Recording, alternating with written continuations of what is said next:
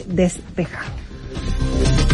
Seguimos avanzando en este expreso Bio Bio y como tú Álvaro comentabas hace algunos minutos, este tema no del hackeo eh, que ya ha confirmado gobierno digital, lo hablamos con el vocero del gobierno durante la mañana, él lo adelantó acá en Expreso Bio Bio que efectivamente hay hackers que accedieron a la base de datos de gobierno digital. ¿Qué pasa con el tema de la clave única? ¿Cuán vulnerables somos? Según el, vocero, hay un eh, tema que los datos están encriptados, por lo tanto, obteniendo esto, quizás no habría, se está investigando algún uso del tema de los datos de las personas tan tan importantes. Para hablar sobre este tema, ya estamos en línea con el docente del Centro de Ciberseguridad de la Universidad Mayor y ex subsecretario de Telecomunicaciones, Pedro Huichalaf. ¿Cómo está, Pedro? Buenas tardes. Hola, Pedro.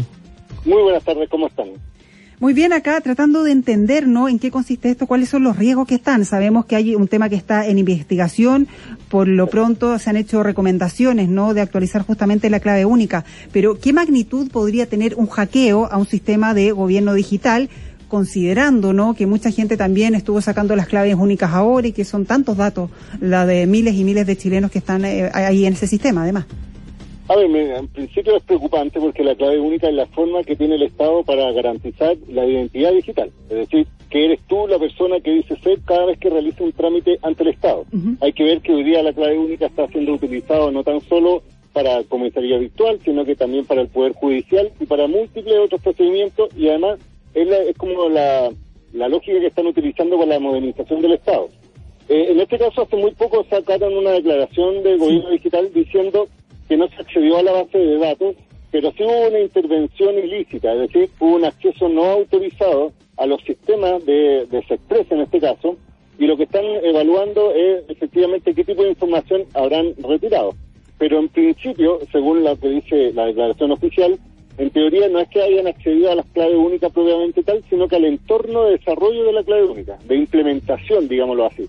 Son las denominadas APIs, en la forma en que, por ejemplo, un servicio puede utilizar una herramienta para integrar a la clave única. Lo importante, en primer lugar, eh, como recomendación que sucede, es que se haga una investigación. Lo que sí llama la atención, y esto hay que mencionarlo, ellos informan que el jueves pasado habían eh, eh, sabido de este acceso y no lo habían medianamente informado al sistema. Yo creo que es muy importante cuando existen accesos no utilizados que el entorno sepa, estamos hablando del mundo académico, del mundo de las personas, eh, las organizaciones, que está esta alerta y tratar de tomar alguna medida. En general se, se busca que las personas, por ejemplo, eh, hagan un trámite normal, pero se puede cambiar la clave única en cuanto a la clave, eh, intentar hacerlo para evitar que eh, puedan haber sido vulneradas las claves probablemente tal personales. Claro, un, un, comunicado bien escueto, eso sí, el sábado 10 de octubre, dando cuenta de esta situación de que se tomó conocimiento de la amenaza a la web del gobierno digital, pero claro, todos estábamos esperando un, un desarrollo más profundo que fue lo que hizo acá el ministro vocero. Sí, de hecho el ministro vocero nos eh, señalaba hace unas horas atrás eh, que es importante señalar lo siguiente, dice que no existe una especie de planilla Excel donde estén los nombres, root y claves únicas, porque eso está encriptado y hay que tener una llave maestra y esa no está vulnerada. ¿Describe bien el eh, ministro secretario general de gobierno eh, cómo se resguardan precisamente eh, tanto la clave única como los demás datos? Sí, es que efectivamente cada vez que uno habilita la clave única, y esto lo tiene que hacer en forma presencial, generalmente uno lo hace ante el registro civil o lo hace porque le entregan a uno la, la responsabilidad de su clave personal vinculada a la clave única, pero aquí lo que se está vulnerando es el entorno, es decir, la, la, herramienta de desarrollo. Entonces podría alguien, estoy eventualmente esto hay que investigarlo, pero alguien podría inventar un sistema donde eh, haga que una persona crea que hay que ingresar con la clave única al, a un portal, por ejemplo, y uno ingresa eh, su clave y, y, automáticamente ellos los pueden registrar. Entonces es importante primero tomar eh, medidas que el gobierno sea más claro aún que esto esto es muy importante porque hoy día es el mecanismo que tienen las personas, por ejemplo, para sacar salvoconducto, para hacer estos viajes interregionales, en comercialidad virtual, el Poder Judicial. Y siento que lo que deberían informar es efectivamente cuál es el tema técnico para, para que los académicos, el centro de investigación y todo esto en ciberseguridad también tengamos información, pero la recomendación puntual de la gente en este momento es eh, tratar de evitar usar la clave única hasta que no haya una respuesta más clara o si lo va a utilizar tratar de cambiar su clave. Pero en definitiva, ese tipo de clave personal efectivamente están escritas pero no así el entorno. Entonces ahí es donde hay que ponerle ojo. Sí, y ponerle ojo también a lo que está sucediendo. Hay varios auditores, Pedro, que nos están escribiendo recordando lo que sucedió hace poco en Banco Estado, por ejemplo. ¿Qué tan vulnerables estamos como, como el país? Hemos hablado tantas veces, ¿no?, del tema de la ciberseguridad, pero ahora, claro, con eh, una base de datos de millones de chilenos, si no todo, eh, justamente esto es vulnerable o esto que esté encriptado y que sea solamente en el entorno, como usted menciona, es parte de, lo, de los pasos en seguridad que sí se adoptaron bien.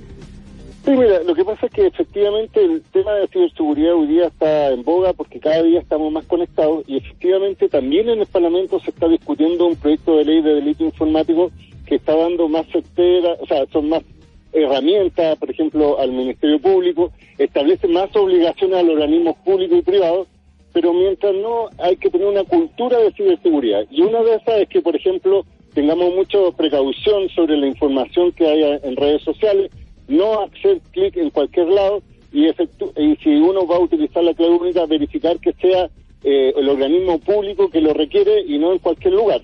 Pero en general yo también podría concordar que no es que esté la base de datos con todas las claves comprometidas, pero sí el entorno y ahí eh, de desarrollo de aplicaciones y ahí donde está el posible problema porque alguien podría crear un portal falso, como muchas veces hacen phishing, es decir, hacen una página simulada, eh, similar a alguna institución pública y así tratar de captar información. Así que hay que tener mucho cuidado con eso, esperar la investigación sin perjuicio de que eh, en este caso el Ministerio ha dicho que presentó una denuncia ante la, el Ministerio Público, pero en definitiva tener más herramientas porque hoy día eh, la ciberseguridad es un elemento indispensable, transversal y que puede atacar tanto organismos públicos como privados. Pero los chilenos se pueden sentir seguros ahora, en este momento, con sus datos. Estoy pensando en datos, eh, las recomendaciones que siempre hacemos, no lo que usted menciona, pero también los datos que son necesarios para el Estado. ¿Nos podemos sentir seguros?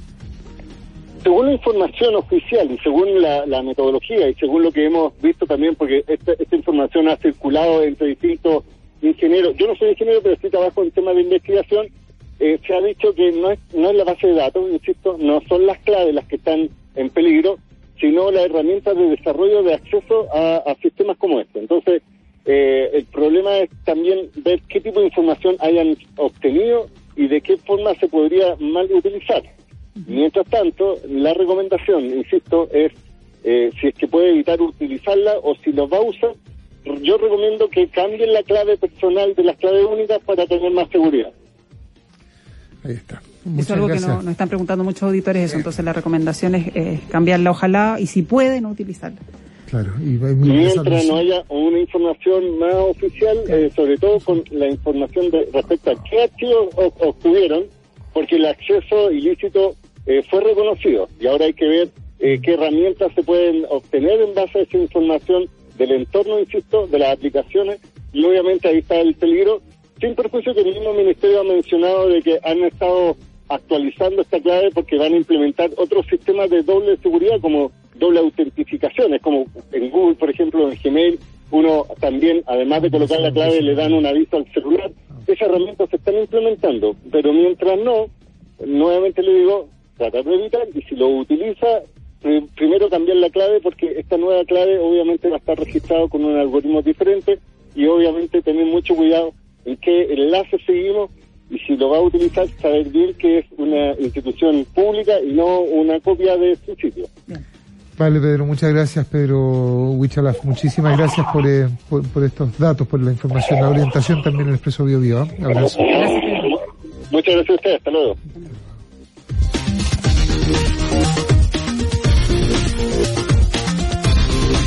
Y esta hora les comentamos que la pandemia le quitó la tranquilidad, el trabajo y la salud a muchos chilenos, pero no les